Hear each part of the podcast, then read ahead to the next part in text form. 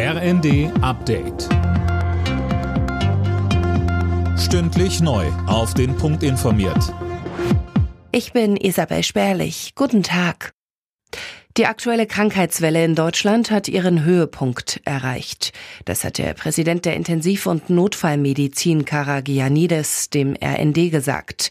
Demnach zeichnet sich beim RS-Virus, aber auch den anderen Infektionskrankheiten ein Rückgang ab. Bundespräsident Steinmeier hofft, dass die Solidarität mit der Ukraine auch im kommenden Jahr fortbesteht. In seiner Weihnachtsansprache dankte er etwa allen, die den Kriegsflüchtlingen Hilfe geleistet haben und es immer noch tun. Und weiter sagte Steinmeier, bis Friede einkehren kann, ist es ein Gebot der Menschlichkeit, dass wir den Angegriffenen, den Bedrohten und Bedrückten beistehen.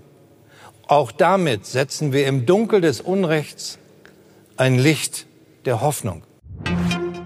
Nach dem Lawinenabgang in Österreich sind alle vermissten Wintersportler gefunden worden.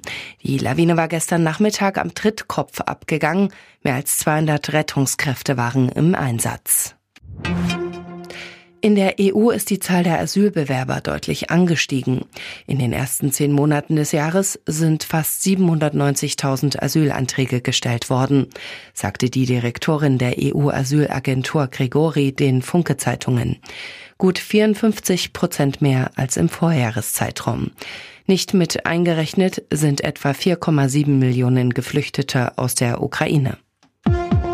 Alle Nachrichten auf rnd.de